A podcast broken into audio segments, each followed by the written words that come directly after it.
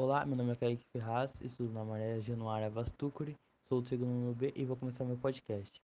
Maria Firmina dos Reis é natural de São Luís, no Maranhão. Nasceu em 11 de outubro de 1825 e veio a falecer em 11 de novembro de 1917, ou seja, presenciou uma grande parte da escravidão, ali o seu fim no século XIX, né? Se interessou pela literatura, pois teve que morar com sua tia, graças a um registro de nascimento fraudulento e conturbado. Em 1847, foi a primeira mulher negra do estado do Maranhão a passar em concurso público, o que era uma raridade na época. Virou professora e adotava um, entre aspas, hobby anti-escravista. Como sua carreira estava sendo prestigiada, publicou um dos seus mais famosos livros, Úrsula.